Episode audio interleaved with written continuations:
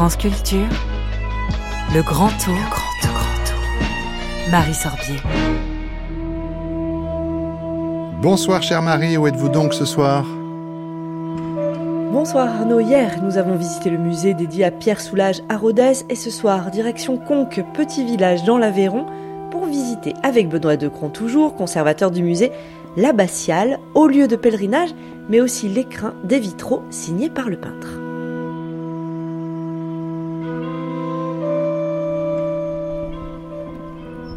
Alors les pèlerins, ils arrivent par le village, ils descendent, hop, et ils arrivent à l'abbatiale. Parce que là, Benoît, on vient d'arriver à Conques. Oui. On arrive à Conques. on Conques, a- c'est quoi 45 minutes Ce Conques, c'est 45 minutes de Rodez. C'est des routes absolument charmantes qui, qui virounent pas mal, comme on dit chez moi. Donc euh, c'est vraiment une parenthèse. euh, c'est un lieu à part, quoi. C'est un lieu à part parce qu'il y a très peu d'habitants, parce que l'habitat est quand même resté un peu comme à Cluny, un habitat euh, médiéval. On est encore sur le chemin de Compostelle, là. hein. On est sur le chemin de Saint-Jacques, oui, c'est une des, un des lieux importants parce que les reliques sont des lieux de, de transition économique. Puis là, on a beaucoup de chance aujourd'hui parce que la lumière est avec nous, il y a un très beau soleil. On l'a commandé pour France Culture. Bravo. Voilà. Merci. Je vous ferai passer la facture.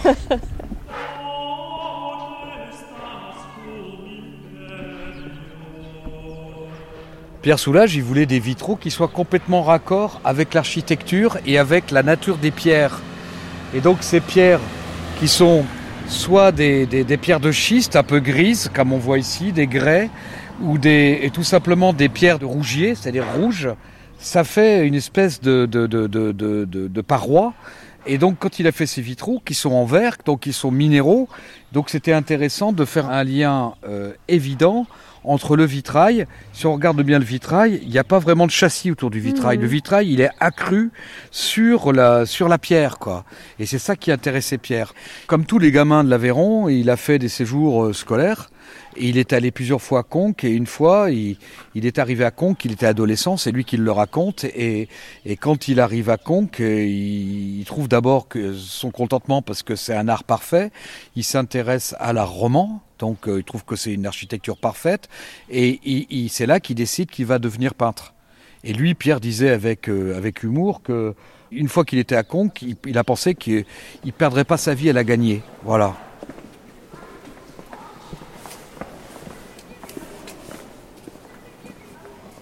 Voilà la Là, on entre dans l'abbatiale. Il y a 104 vitraux de toutes dimensions. Voilà. Et donc le- l'abbatiale de Conques, euh, la première commande, les débuts de la commande, c'est 86. Le, vernissage, c'est 96. Ça a usé trois ministres de, la- culture. Et Pierre Soulages, pour la petite histoire, a arrêté quasiment de peindre pendant un an et demi pour, euh, pour faire ses vitraux de Conques. Moi, je pense que son cœur repose ici. Il y a quelque chose de Pierre euh, qui, qui est là. Comment euh, Soulage s'est retrouvé à créer des vitraux euh, ici? Est-ce que c'est une commande? Est-ce que c'est un choix de sa part? Bah, c'est tout simplement parce que euh, une des missions quand même de la délégation aux arts plastiques et, du ministère et de la Culture ministère de la Culture, c'est d'enjoliver les beaux bâtiments et donc ce sont les commandes publiques.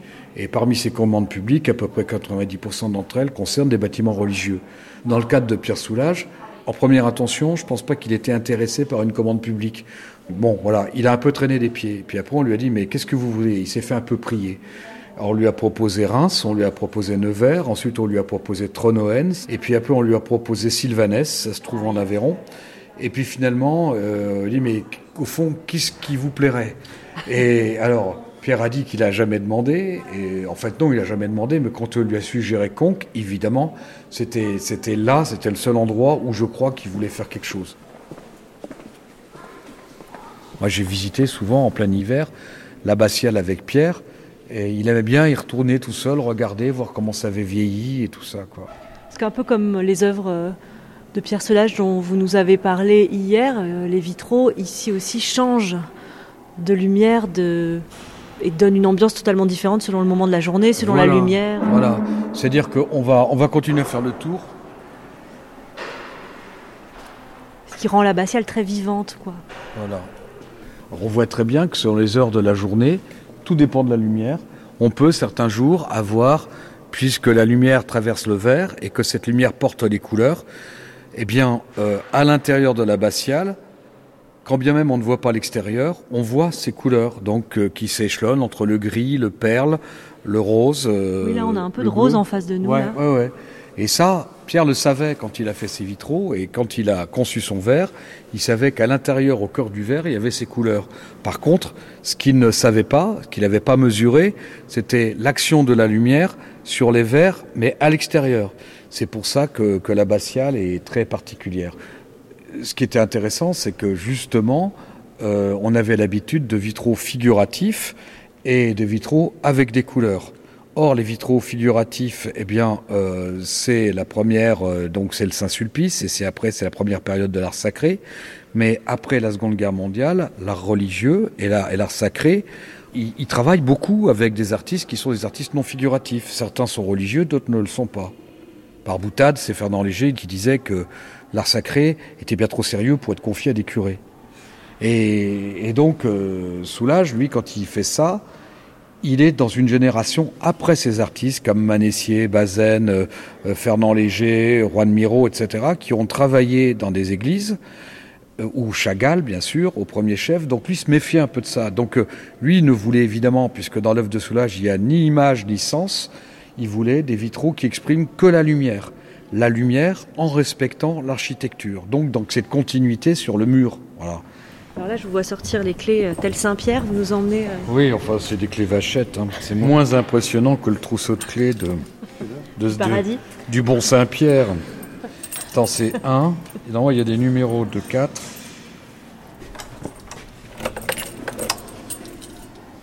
C'est pas celle-ci. Et voilà.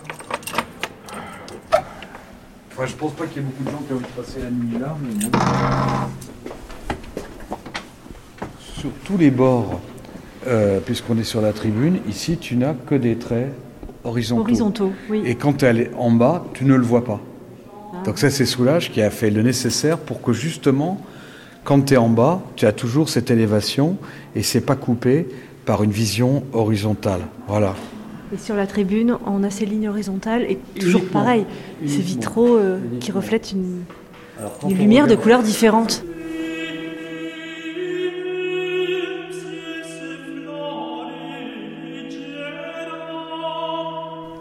Je m'appelle Jean-Luc Barrier. Je suis actuellement euh, curé euh, d'une petite paroisse véronaise qui est sur le chemin de Saint-Jacques qui s'appelle Espalion.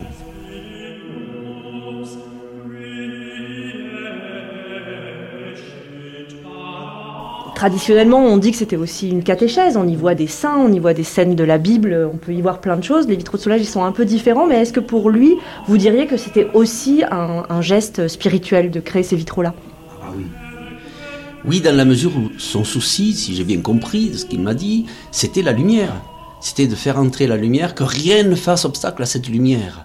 Et au contraire, il, il, a, fait rayonner cette lumière, puisque vous verrez, les vitraux, la, lumière traversant ces, vitraux leur donne des couleurs, alors qu'ils sont, totalement neutres. Mais quand la lumière les traverse, tout d'un coup, ils sont irisés. Et on voit des couleurs euh, très belles dans ces vitraux. Et ça a donné à l'architecture de, de, de, Conques une lumière qu'il n'avait jamais eue. Moi, je suis né pas très loin de Conques, c'était un des lieux où j'allais régulièrement, euh, en particulier quand j'étais ado, et euh, j'aimais ce côté fermé, un petit peu cocon. Quand Pierre Soulages l'a ouvert à la lumière, j'étais, moi, heurté au début. Il y avait trop de lumière pour moi, mais parce que l'architecture a été glorifiée par, ces, par cette lumière qu'il a donnée à, à, ce bâtiment. Ça ou aussi là, son idée que quand il dit euh, c'est ce que je fais qui m'apprend ce que je cherche, c'est une de ces grandes phrases, vous savez, c'est-à-dire qu'il se laisse guider par, euh, par le geste qu'il fait, ce que ça produit, ça le fait évoluer dans la construction de son œuvre. Euh, je trouve c'est aussi extraordinaire parce que c'est donc un lâcher prise, une non maîtrise. La matière le guide la lumière le guide, vous voyez? C'est pas lui qui est le maître absolu. Ça aussi, je trouve que c'est spirituellement intéressant. C'est pour ça qu'il a plein de choses à nous apprendre, je trouve. Et, même dans le fait d'utiliser ce, minimalisme dans les moyens. Une toile et de la peinture noire.